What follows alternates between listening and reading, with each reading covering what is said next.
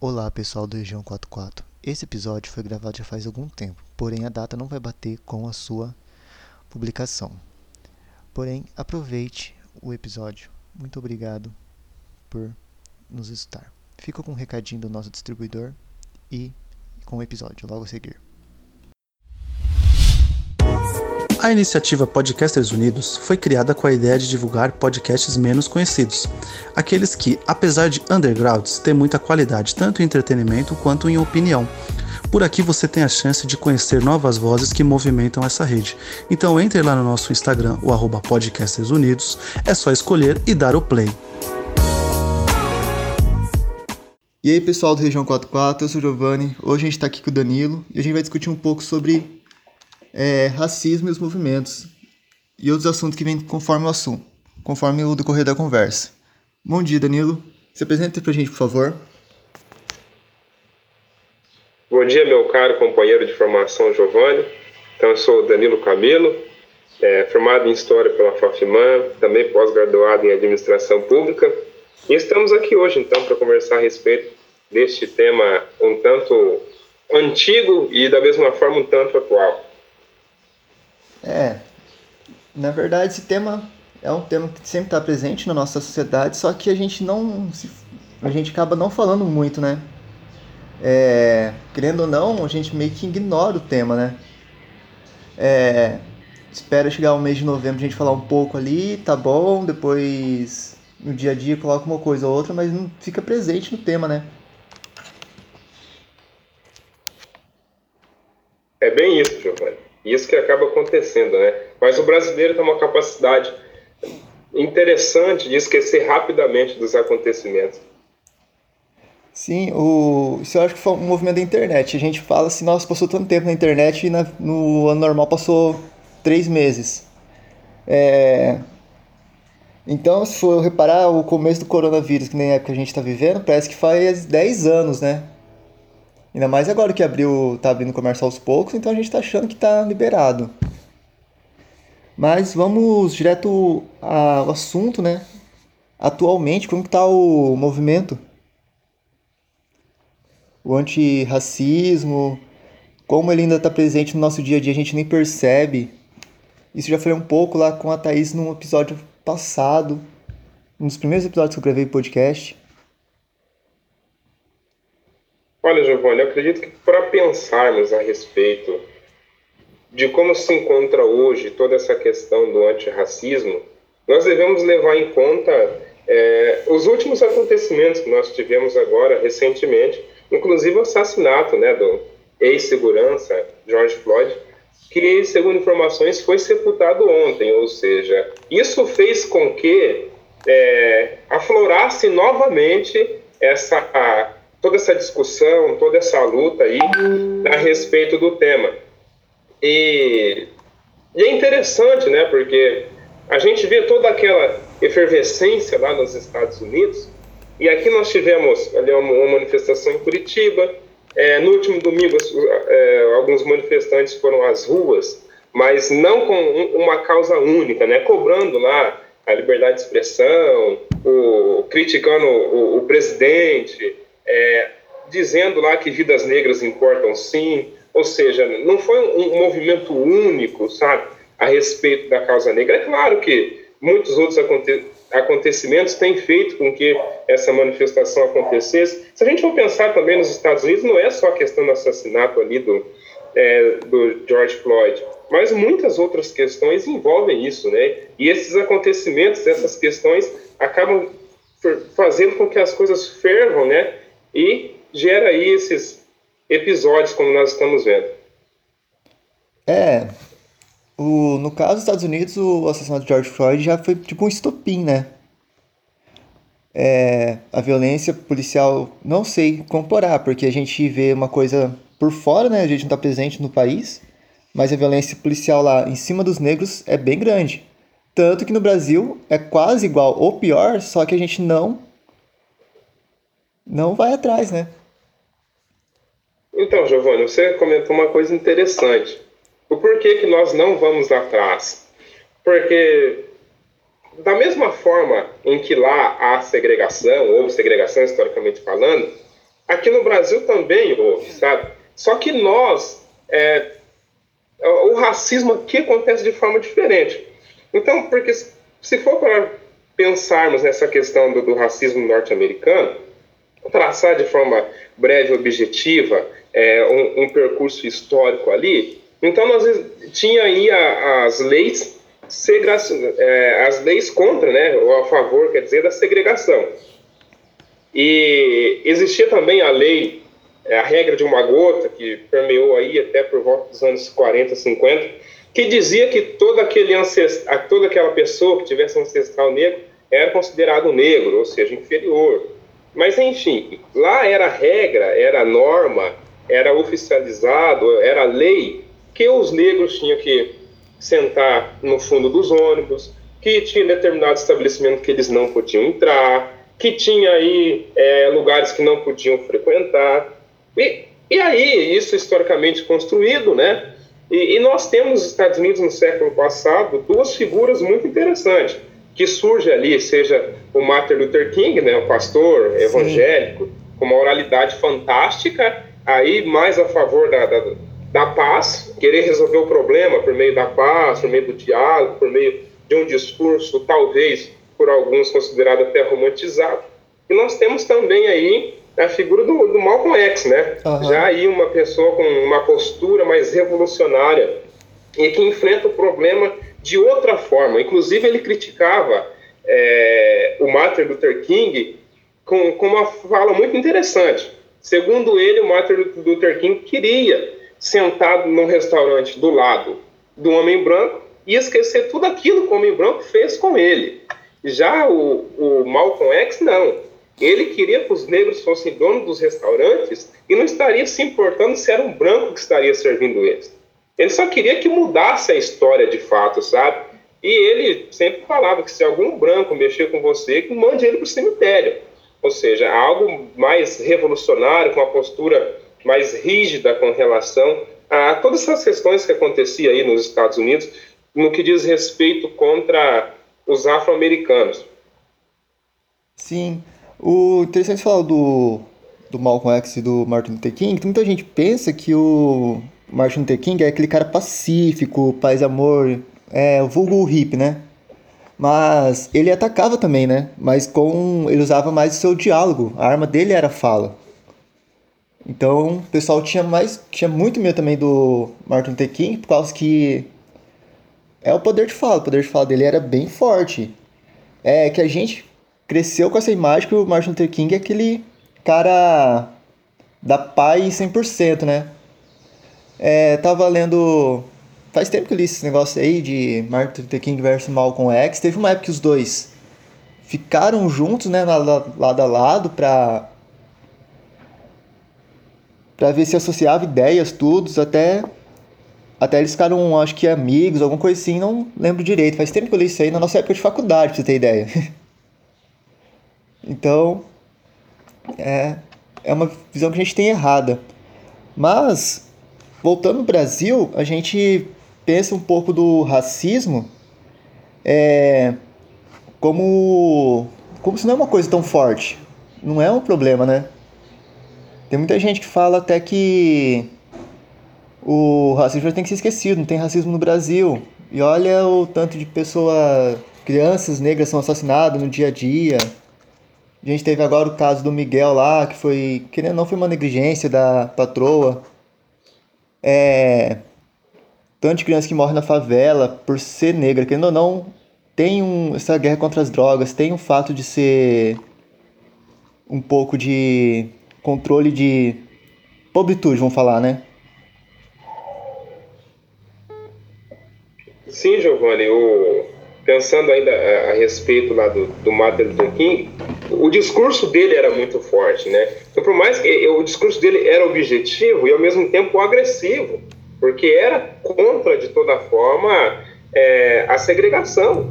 Então, se a gente for pensar, pegar o discurso dele é, lá na, na, na marcha é, de Washington, né, em 63, é. É, o discurso dele foi famoso, eu tenho um sonho, né, e ele expressa toda uma agressividade atrás daquele discurso ali. E, e é um, foi um cara completamente calculista, por isso que ele levou 250 milhões, de, 250 mil pessoas, quer dizer, na marcha de Washington.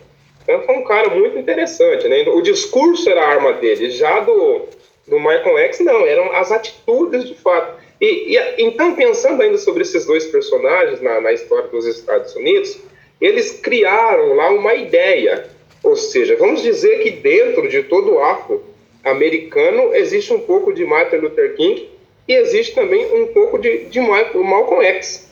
Ou seja, eles deixaram uma ideia é, criada na sociedade, enraizada na sociedade, uma ideia de luta, uma ideia de resistência, porque o que eles alcançaram nos Estados Unidos, o que eles foram para os negros de fato, foram referências marcantes na história.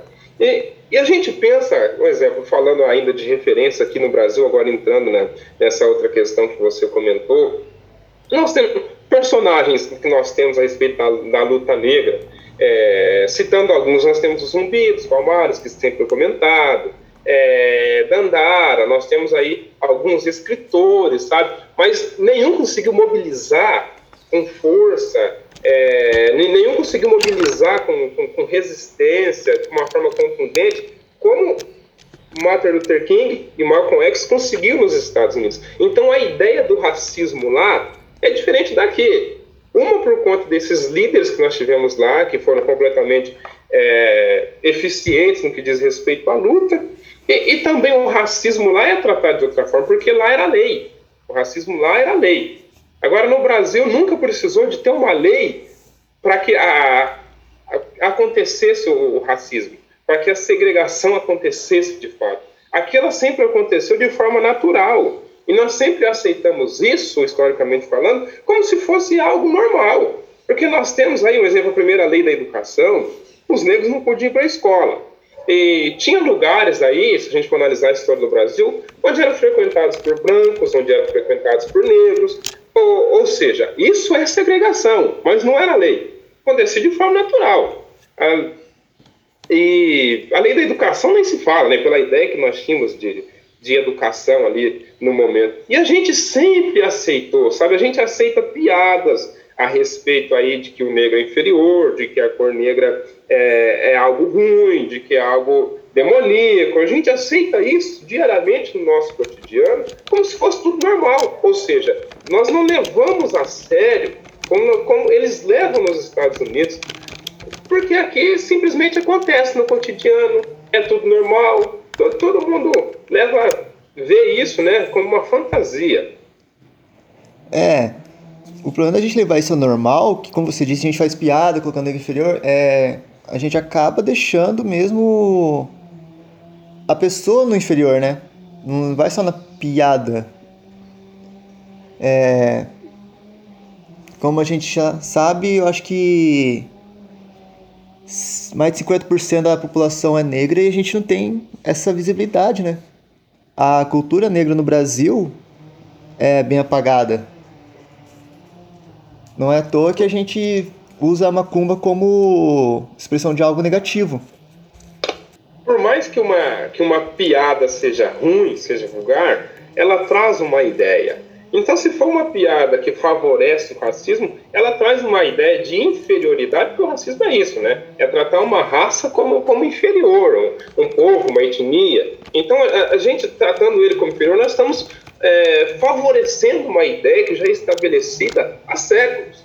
Então, e, e a gente não percebe, né? Parece que é, é tudo romantizado, eu não sei de fato como, é, como que nós não conseguimos compreender e avançar nisso no Brasil. Porque isso acontece, a gente favorece por meio de uma piada ruim, uma piada sem graça, é, uma ideia forjada e construída historicamente falando. Sim, é, bom, você, você, como já falou, é formado, a gente se formou junto, né? É, foi uma. Nossa formação até que eu, na minha visão, não foi tão difícil assim. Mas foi um caminho difícil conseguir chegar à formação, Danilo? Olha, é, é, é a questão, né? Tive que trabalhar, tive que, que labutar para conseguir me formar. Ou seja, pensando aí no, no, em, em uma crítica que eu faço a respeito dessa, desse sistema brasileiro que é vertical, é, ou seja, as pessoas da, da, da, classe média alta, elas conseguem é, fazer cursinho nas melhores escolas aí do, da região, elas conseguem fazer cursinho integral, ou seja, elas não precisam trabalhar, em sua maioria, para que só estudem. E elas conseguem entrar nas universidades públicas, né? Quando chega lá, é, estuda na universidade pública, elas que conseguem aí se dedicar à pesquisa, porque os pais bancam, né? Já deu, sendo negro da classe baixa, eu tive que labutar, eu tive que, que estudar, fiz de tudo, me matei, madrugadas aí estudando, mas é, é, há essa, essa desigualdade é, no Brasil justamente porque não porque existem pessoas brancas também que têm essa dificuldade, que tem que trabalhar, que tem que ir para a faculdade, mas a gente vê isso acontecendo mais com o povo negro, sabe? E, é difícil a gente ver um negro se formando na universidade, a gente vendo um professor negro na faculdade, a gente vendo um advogado negro, a gente vendo um, um médico negro. É difícil a gente ver. Então, isso revela que há um problema. E, e, por que que isso acontece? Será que os negros aí não têm vontade de estudar ou faltam aí oportunidades? E por que que essas oportunidades faltam? Porque há é, uma ideia de que o negro é inferior, de que ele tem que trabalhar e não que estudar. Então, é, a minha graduação foi um percurso assim um, um, um, tanto difícil por conta disso.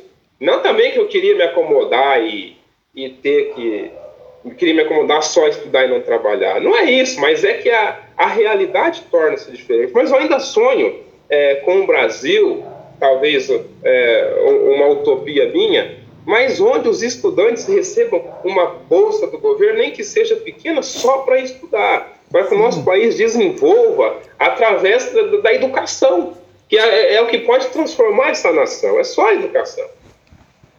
É, Aí é um ponto que eu sempre, sempre fico bravo quando, como a gente é da área da educação, a gente, querendo ou não, fica é, putaço, né? Vamos dizer. Chegou mexendo na educação, é uma coisa que, bem dizer, toca na minha ferida, vamos dizer. Então, é, esses cortes que teve de bolsas na faculdades, é, cotas, esse negócio vive sendo debatendo e sempre negando, sempre falando que é esmola. Não é esmola. A gente quem, quem estuda, quem quer saber, vê que não é esmola. Mas muita pessoa que parte na ignorância. É... Então, Danilo, você, a gente falou do movimento lá nos Estados Unidos que teve esses finais de semana passado, né? No caso. E aqui no Brasil, é, você também falou que a gente, quando vai fazer um movimento, a gente não consegue fazer um movimento próprio, que sempre acaba levantando essa bandeira. É, e eu tava vendo outros podcasts, tem uma entrevista que o cara fala o seguinte: no Brasil, é, ninguém é taxado de racista sendo só racista. Ele pega e fala alguma coisa em cima para complementar. Aí tava falando do índice de crimes lá, a maioria do, das mortes é com negros. Aí tem um cara que pega e fala assim: Ah, se o cara é negro é o que? Pinto de branco? Aí a gente percebe que o cara foi racista ali, mas ele usou uma coisa por cima para mascarar esse racismo, né? Então, muita coisa que a gente percebe no diálogo de vários políticos de hoje em dia, pessoas que têm um, um jeito racista, né, de colocar. Você também vê isso, Danilo? Ou foi só um cara aleatório que me falou no podcast e eu acabei acreditando? Olha, Giovanni, uma coisa é, é interessante, né? Porque talvez as pessoas achem que você contar uma piada aí a respeito do negro, tratando ele como inferior, não é um racismo. É, ou seja, é, ele não acredito que isso aconteça por meio de uma piada. Então, por, eu, eu, eu, posso disfarçar minha fala, por mais que ela tenha um tom direto, e as pessoas que não estão sendo vítimas, primeiramente, e, e, as que não acreditam muito que existe essa questão do racismo no Brasil, elas vão achar que não foi a intenção ali da pessoa que realizou essa fala. Ou seja, é racismo sim, sabe? É racismo, isso acontece. Aí vem toda aquela questão, né, de que o racismo no Brasil é velado, de que ele é fantasiado, de que as coisas é, não acontecem, mas de fato acontecem. É, é, mas é, é uma, é uma questão de querer ver. Se você querer ver, você consegue. Se você não quer, você não consegue, sabe? E são aí, eu não sei como é que essas pessoas é, que, que dizem que não existe o, o, racismo no Brasil, eu não sei como é que elas veem as coisas. Eu tento enxergar como elas enxergam, mas eu não consigo. Mas que eu já tentei realizar esse exercício, eu me encontro longe ainda. E, e uma coisa interessante também no Brasil, porque por volta de 1996, o Datafolha é, fez uma, uma enquete aí a respeito do racismo. E 87% da população disse que existia o racismo no Brasil. Aí a, a seguinte pergunta era, é, era, a tal: e você é um racista? E a pessoa entrevistada dizia que não. Ah, eu conheço um fulano lá, um, um primo é, afastado que é racista, eu tenho um vizinho que é racista, eu tenho sei quem que é racista, mas a pessoa não era. Então, como é então que a gente tem um índice de 87% é, da população que acredita no racismo e as pessoas entrevistadas diziam que não eram, sabe? Então, às vezes a pessoa é e, e não assume. É, a gente. O primeiro. O pessoal vi falando aí que tá com bandeira de racismo e não sei o que lá. E a primeira coisa que a pessoa tem que fazer é assumir, né? Fala, não, eu sou branco, eu tenho privilégio, eu tenho coisa racista. E vou procurando mudar aos poucos, né? É, porque faz parte do ser humano, evoluir é, o pessoal que fica travado em certas ideologias que já não funcionam mais na sociedade atual são pessoas que não querem evoluir, na minha visão, né? É porque querendo ou não, é, cresci com ideias racistas, eu achava tal coisa quando eu era menor, não estudava, então não estudei sobre o assunto, então achava aquilo. É, eu tenho uma tia que ela é negra também, já usei ela de exemplo, e ela é racista, então ela cresceu com isso, a sociedade foi moldando ela com esse pensamento, né? É, o, o problema, Giovanni, é aquilo que nós comentamos é, a respeito da ideia. Ou seja, por conta desse, da, da, história dos Estados Unidos, por conta também da luta dos dois personagens já mencionados, tanto Martin Luther King quanto o Michael X, fez com que a, a consciência tornasse diferente. E, e, e, no Brasil, é até difícil a gente culpar é, uma tia, é, essa tua tia, por exemplo, porque talvez ela foi criada, ela foi educada assim. É. Eu não sei qual que foi a oportunidade dela de estudar para que ela transformasse essa realidade dentro dela. E a gente só vai mudar isso com a educação. Não tem outro jeito. Não, não, tem, que, não tem como romantizar e pensar, ah, tem um jeito aqui e outro ali. Não. É somente através da educação. Então, talvez não é nem culpa dela, é culpa da sociedade, como você disse, que a moldou a pensar e, e fez a ver desse jeito. Sim, a gente cresce escutando tais coisas é, e a gente vai levando aquilo para a vida. É, se a gente não desprende dessa, desse que aprendeu, vai levando isso, vai passando de geração a geração. Porque a gente já está o quê? 500 anos de Brasil, mil, mil, cento e poucos anos depois da escravidão, e a gente ainda está discutindo esse assunto. Então, aquilo que está sendo levado de geração a geração. É, a gente fala que não tem mais escravidão, mas sim, ainda tem escravidão. É, não é uma coisa que é datada direto, porque são poucas reportagens que fazem isso. É, tem o assunto do negro ganhar menos, essas coisas tem muitas pessoas que falam que não é mas uh, a gente sabe que é. O fato agora da gente. É, eu posso. Eu estava usando isso de exemplo. Eu posso ir no mercado sossegado com a minha máscara de touca nesse frio que estava esse tempo atrás. Entrar no supermercado, voltar. Que agora a gente está na época de coronavírus, então tem que usar o, a máscara 100%, né? Aí eu posso usar minha máscara, voltar e para casa cegado. Já uma pessoa negra, eu acho que ela vai ter um, um certo olhar naquele, naquele mesma coisa que for fazer. Vai ter um olhar crítico em cima dela. E isso já acontece, Giovanni, até sem máscara. É, então imagina com máscara. Acontece também. Você entrar no mercado, em uma loja, segurança ficar ali te olhando. É, eu, eu, de vez em quando, eu, eu, eu, trato de ter algumas experiências comigo, e de vez em quando eu coloco um blazer, saio arrumado. Mas de vez em quando eu quero sair de chinelo, quero sair de bermuda, a roupa que você usa não, não diz respeito a quem você é, de fato. E, e quando eu estou, é, até eu, eu estando um pouco arrumado, já sofri alguns olhares assim, poxa vida, né? É, dono da loja olhar para o cara, fica, o segurança fica meio de olho ali, e o, seu, e o segurança vir e ficar te olhando.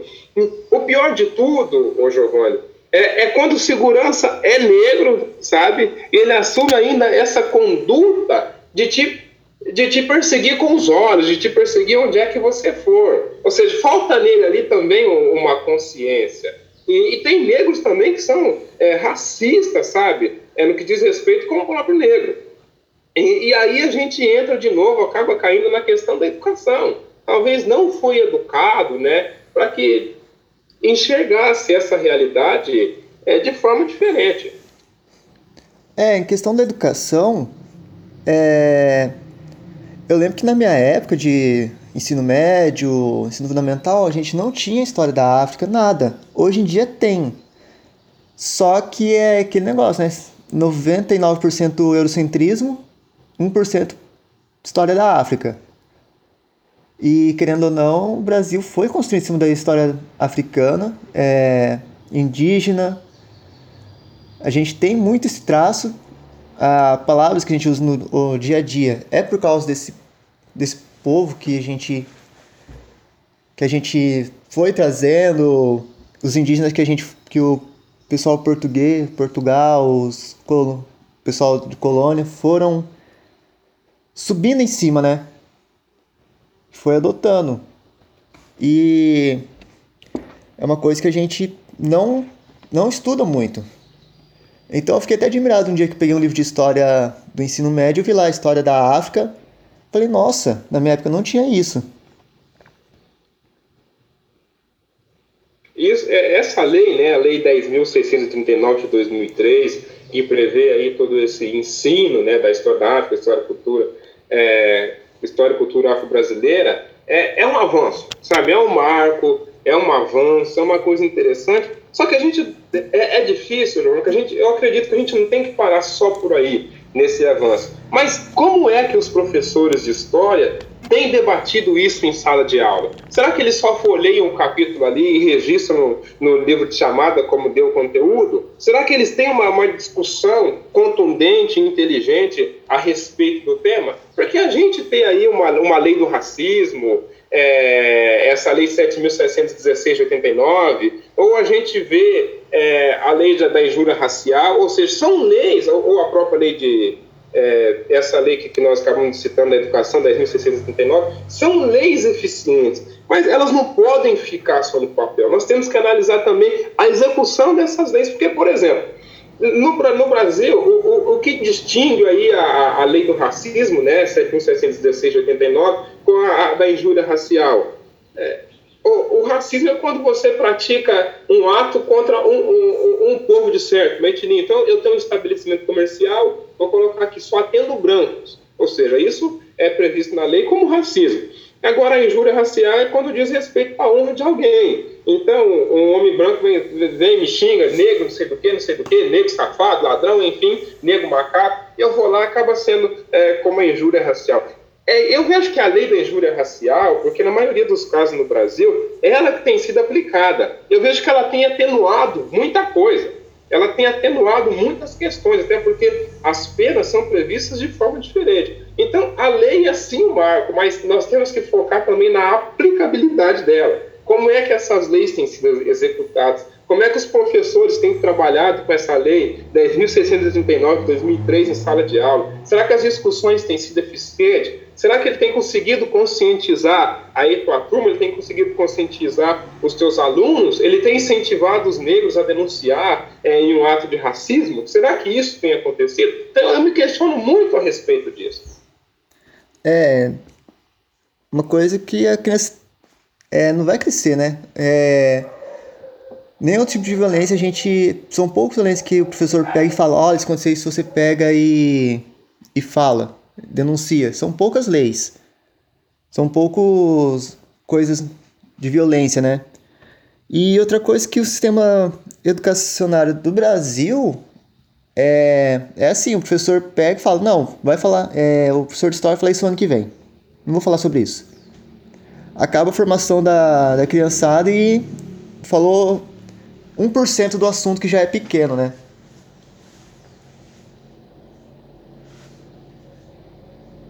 Sim, Giovanni, isso infelizmente acontece, né?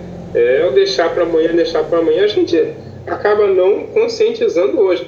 E, e, uma questão, é um ponto interessante, que eu fui estagiário para o município durante dois anos, e, e, eu fui trabalhar, era disciplina de filosofia, era como se fosse ensino religioso, eu fui trabalhar com essa questão.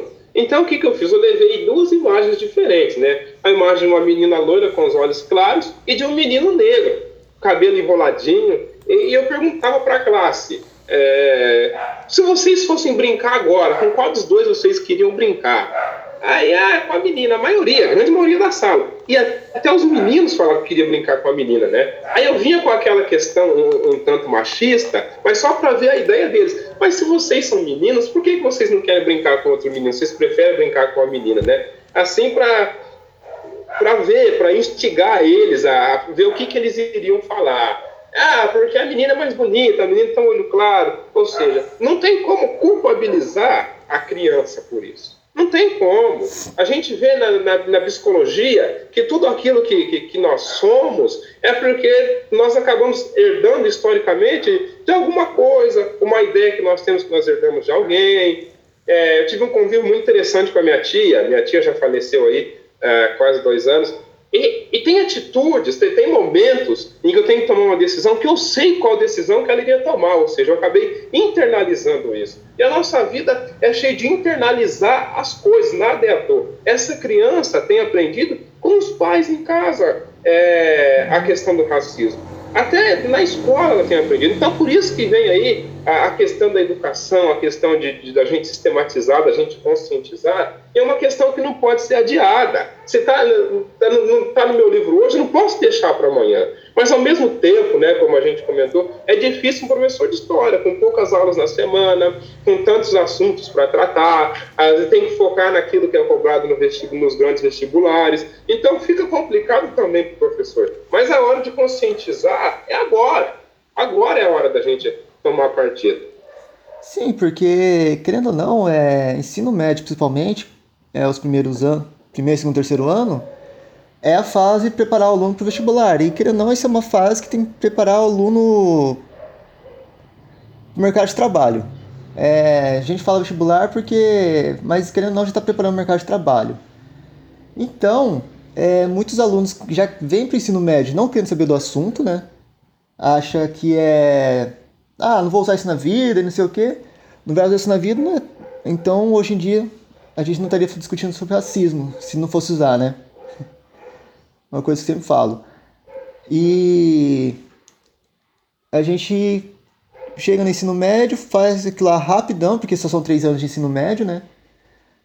E acaba deixando de lado. Depois do. Acabou o colégio, muitos jovens não vai para a faculdade, vai direto para o mercado de trabalho e muitos jovens não quer voltar a estudar.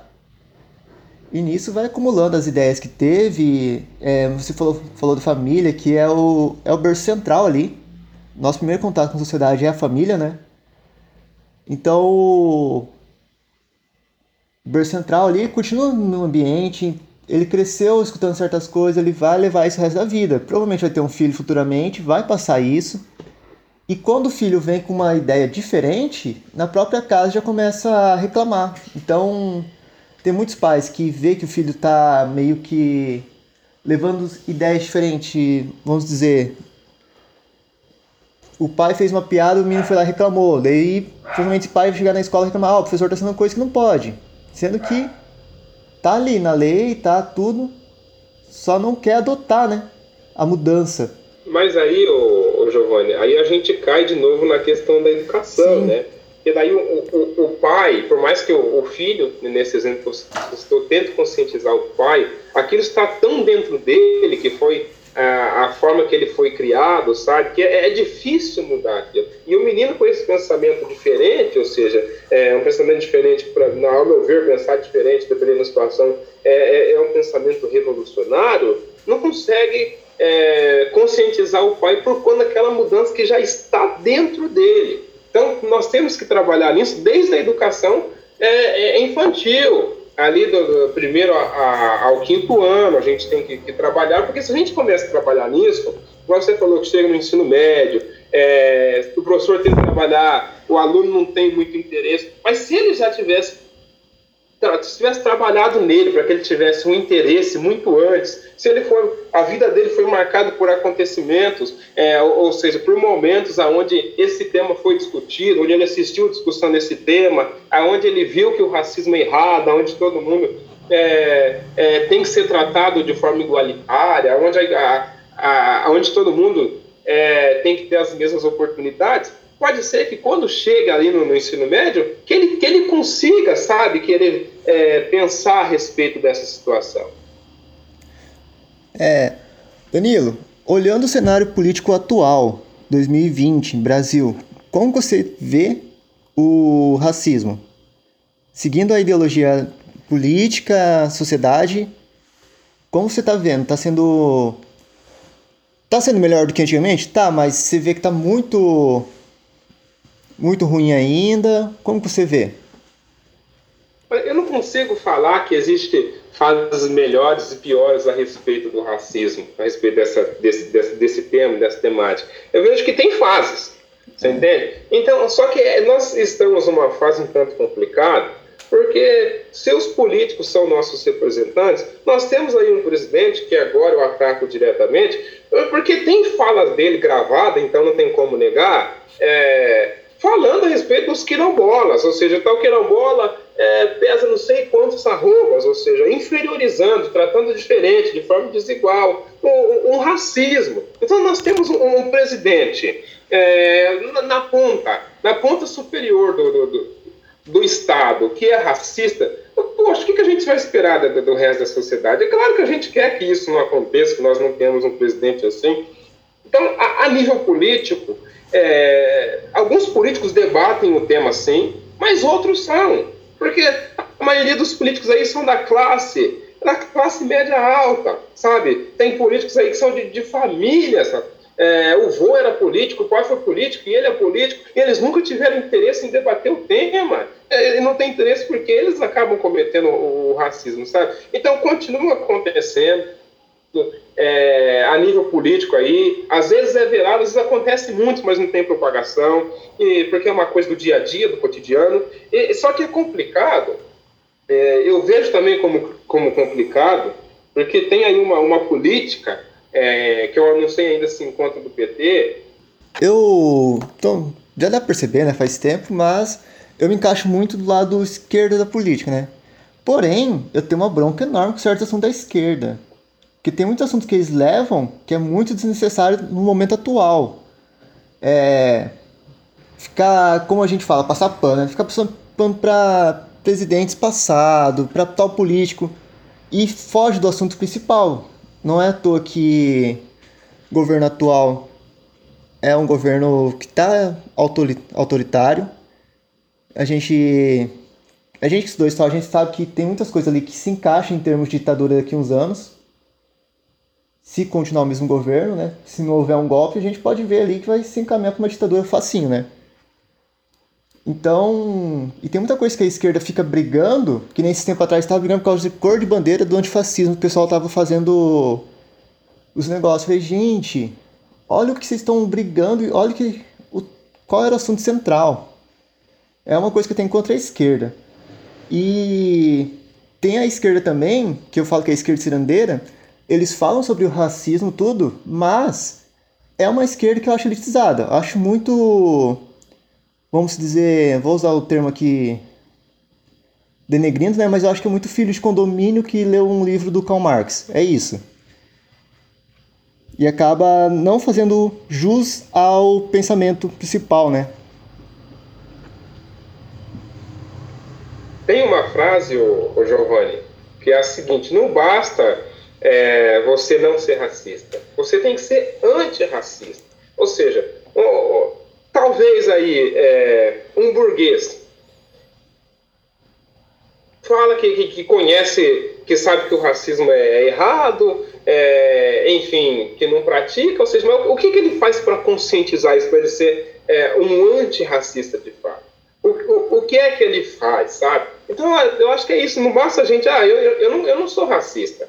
A gente tem que tentar conscientizar, porque é um trabalho coletivo. E, a respeito da, da esquerda, é, ô Giovanni, é, primeiramente, esquerda para mim é aquela que critica o capital. É. Para mim é essa. E o Lula criticou o capital. A não ser nos seus discursos ali. Nos seus discursos ele criticou. Nos seus discursos primitivos. Agora, no governo dele eu já não sei. Ou seja, eu não sei não. Eu não vejo isso no, no, no governo dele. Por que, por que é que ele, que ele foi preso e condenado? Por se aliar com o empresário, por ter sido beneficiado. Ou seja, então isso para mim não é uma esquerda. É, é, foi simplesmente é, um governo aí, que é claro que tomou, teve algumas políticas é, de cunho afirmativas, é claro que é, pensou mais no pobre do que outros governos, isso fez. Mas para mim também, o governo do Lula é, foi um governo de bandido que tem que pagar por isso. Eu não, não, não passo a mão na, é, na cabeça, não.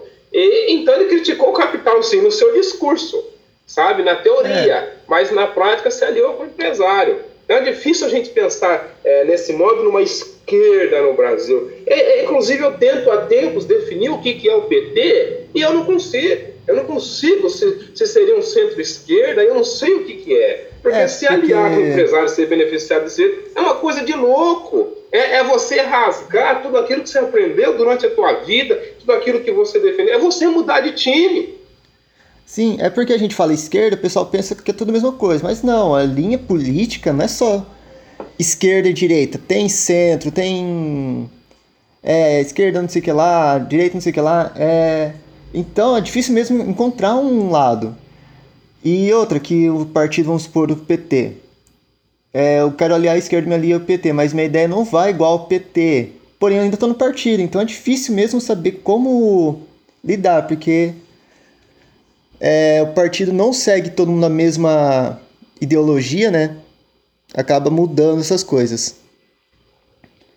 O... É, é, Pode falar.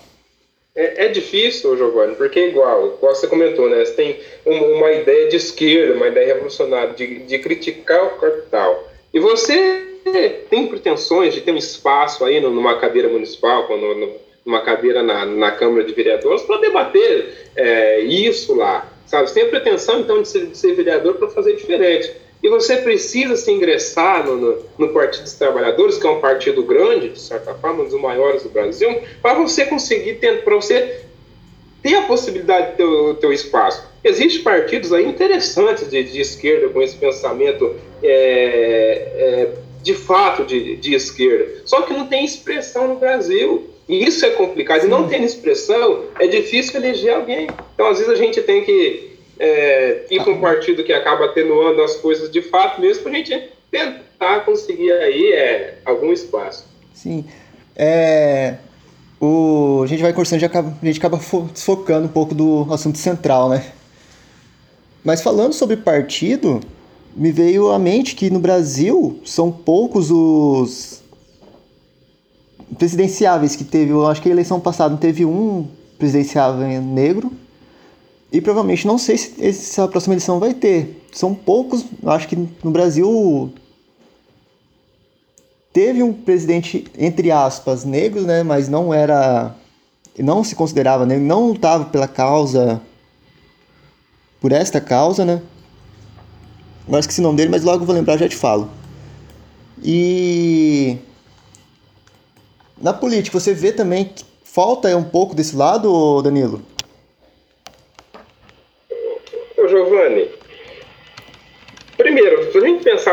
Político, você tem que ter um pouco de, de, de popularidade. E se a gente pensar com relação a figuras negras, quais que têm popularidade? Você me entende? Então é, é difícil, porque às vezes a gente não, não vota em um negro simplesmente por ele ser negro. Então, a questão estrutural brasileira é a questão de oportunidade de fato. Essa questão de oportunidade. É a oportunidade de, de, de entrar para fazer um curso superior, é a oportunidade de você é, se ingressar na, na, na política para sair um candidato. Então são várias oportunidades. Às vezes o partido não apoia somente por, pelo fato do cara ser negro. Então, é, essa questão da política também está enraizada aí com essa questão é, de oportunidade, sabe? Sim, é sobre o presidente negro que eu falei que teve no Brasil foi o Nino Peçanha, mas ele ficou coisa de meses no governo, então nem chegou, acho que, a agir direito, né? Eu só falei isso porque tem muita pessoa que corrige e fala, não, teve sim. Então só citei ele por lembrança. Mas, como você disse, é... eu vejo a política hoje brasileira mais como um negócio de status. Então, quem tem mais seguidores ali é, é quem chama atenção. E agora que a gente está falando do assunto, eu não consigo lembrar de nada, nem deputado mesmo negro. Eu acho que a política está ficando um pouco mais, querendo ou não, embranquecida, né? São poucos mesmo os que conseguem chegar lá, que seja LGBT, seja é, negro, seja indígena, são bem poucos, né? Sim, são, são poucos, né, Giovanni? Por, por quando essa. É, dessa questão de oportunidade. Também, geralmente, se a gente for analisar aí as últimas eleições, quem conseguiu ganhar as eleições foi quem conseguiu investir pesadamente na eleição. Ou seja, é, é, são campanhas milionárias que aconteceram. Então, é, dificilmente um negro vai ter dinheiro milionário para investir em uma campanha de fato. Então essas pessoas acabam levando, sabe? Se a gente pensar numa maioria da população brasileira sendo negra, é a minoria branca, só que a gente sabe que a concentração capital se encontra aí é, de, em uma porcentagem indiscutível é, na mão dos brancos. Então, e eles, são esses que conseguem aí colocar os filhos para fazer uma medicina, são esses que conseguem aí investir dinheiro em campanha, e, e, e, nisso a gente vai vendo, né, aquele discurso de que o rico fica mais rico, criando tradições é, em família, e o pobre cada vez mais pobre. O negro, o negro sempre é, pensando aí nessa questão sempre mais entrelaçada à pobreza, né? Então Sim. acaba indo junto desse discurso uhum. um tanto conhecido já. É, a questão de falar de, é, de pobreza é. Chega para um amigo seu que é elite. que é classe média, que se acha classe alta, fala: Ah, imagina um cenário de pobreza. Ele vai logo imaginar o, uma favela, alguma coisa assim. Que é o cenário de pobreza que a gente tem, não tem como fugir. Danilo, fugindo, indo já para os momentos finais já da nossa entrevista aqui, tem algum assunto a mais que você acha que tem que comentar e, e não está sendo comentado? Olha, Giovanni, é, o que, que, eu queria de trazer como, como, como ideia central aqui para nossa conversa é, era essa questão do, do assassinato lá do, do, do George Floyd e a efervescência que isso tornou no mundo com as posições né, contra o racismo é, dos afro-americanos. Então, com esses dois líderes que eu, que eu venho citando aqui a conversa toda, o, o Martin Luther King também o, o Malcolm X, eles deixaram é, uma ideia na sociedade. E a ideia é aquilo que, que a ideia uma vez entrelaçada a uma sociedade, uma vez conscientizada, é, que leva um povo a conscientizar, ela, ela é uma questão que, que ganha força, sabe?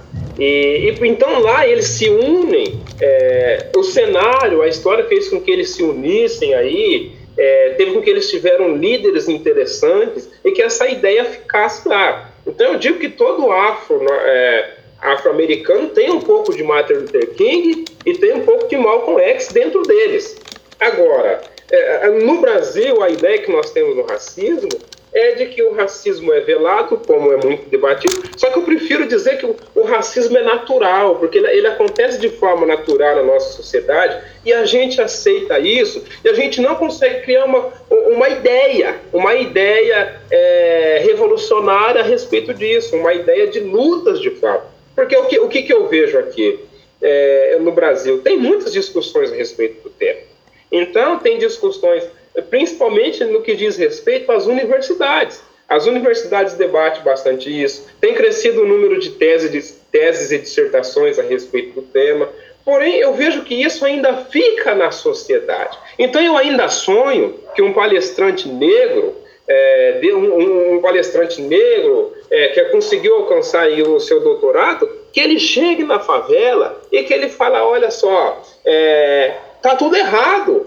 Vamos, conscientizar eles, porque a gente não tem que ter só uma, vamos pensar em, em uma porcentagem intelectual que consegue pensar a respeito do tema nós temos que levar isso também para os menos favorecidos. Nós temos que, que, levar, tirar esses debates das universidades, essa ideia que se encontra nas universidades, é, para todos os negros no Brasil. Ou seja, nós estamos aqui, é, esse vídeo, é, esse áudio ficará é, no YouTube, mas quantos negros irá ter interesse de, de, de, ouvir esse áudio? Quantos negros têm aí a, é, consegue ter um aparelho, uma internet eficiente para ouvir esse áudio. Então nós temos que levar a ideia até eles, porque são mínimos os 500 na, na universidade. Nós temos que levar as ideias até eles, levar é, esse interesse né, de que não haja mais racismo no Brasil até eles e conscientizá-los. Porque quanto mais pessoas conscientizadas, melhor vai ser para a gente resolver, talvez um dia, é, esse problema que é o racismo no Brasil. Sim, é, é um, é um outro patamar que está bem longe. Querendo ou não, é, como você falou, o professor que fez doutorado vai ficar no seu conhecimento acadêmico, vai usar uma linguagem é, acadêmica e me fala como o, o pobre que malemar acabou o ensino fundamental vai conseguir entender o que o professor está falando, né? É uma discussão que eu sempre levei comigo na faculdade, que eu achava errado ter que usar termos acadêmicos para escrever um, um TCC, alguma coisa. Ainda mais uma coisa que você quer que reflete na sociedade. Se é uma coisa científica que vai ficar dentro da academia, tudo bem, mas se quer uma coisa que vai atingir vários pontos da sociedade, então que tem que ser uma coisa fácil para todos ler, né? É um assunto que sempre me estressou na faculdade, então nunca falei isso, mas Então, mas é, tem, tem é, discussões né, que precisam é. ultrapassar de fato é, o muro das universidades. Porque as universidades debatem muito isso, a questão do racismo, a questão da desigualdade racial, a questão da, da falta de oportunidades para os menos favorecidos. Mas é, alguns políticos tentam debater isso, não são muito, muito ouvidos, sabe? Mas a gente tem que conscientizar, a gente tem que trabalhar na educação. E para isso, essa ideia essas ideias, vamos pensar aí no plural, é, tem que saltar os muros da universidade. Tem que alcançar aquelas pessoas que não têm a capacidade de ter um curso superior. Tem que alcançar aquelas pessoas é, que foram criadas de forma. É, foram criadas aí achando que o racismo é uma, uma, questão natural. Tem que alcançar toda a população, tem que alcançar todo mundo. Porque só assim, alcançando todo mundo, que as coisas serão de fato é, diferentes na nossa sociedade brasileira. Não tem outro jeito. Sim, provavelmente tem algum ou outro professor que tenta, mas não tem a voz que precisa, né? Eu tô... E, e assim continua a sociedade. A gente vai... Eu não vejo uma mudança repentina. O... Tem muitas pessoas que foram no ato ali, que teve esse final de semana anti-racista e antifascismo. Foram ali, fizeram, para eles eu acho que acabou ali vejo isso em muitas coisas do Facebook e nas redes sociais. Foram lá, fez o seu status, ganhou. É uma ajuda? Sim, é uma ajuda, mas vai continuar a sua luta ou você só foi ali aquele dia? O Emicida falou sobre isso no Instagram dele, que ele falou que não vai ser agora que vai acabar, não vai ser nesse governo que vai acabar o racismo, o racismo no Brasil, infelizmente vai capengar anos ainda, né? Sim, por ele ser estrutura, por ele ser uma, uma questão estrutural, sabe? Por ele estar entrelaçada uma ideia estrutural, uma ideia de, de, de formação brasileira, da sociedade brasileira, é, é difícil pensar num, num curto prazo para que, que isso acabe, sabe? Mas pensar nessas questões sociais e ter uma resposta imediata é um tanto difícil. A gente tem que trabalhar para que, é, na forma correta, isso aí seja, seja resolvido. Infelizmente, vai demorar pela mentalidade das pessoas. Infelizmente. Mas nós temos que alcançar isso de, de qualquer jeito, sabe? Com uma luta repentina. Aquilo que, que eu já mencionei anteriormente, que a fala não é minha, só não me recordo de quem que é agora, que não basta ser, não ser racista, mas tem que ser antirracista. Sim, é realidade. Danilo, para a gente encerrar mesmo o assunto, no final eu quero sempre peço para pessoa indicar livros, música, filmes que você acha que ajuda no assunto, alguma coisa assim. Você tem alguma coisa para indicar?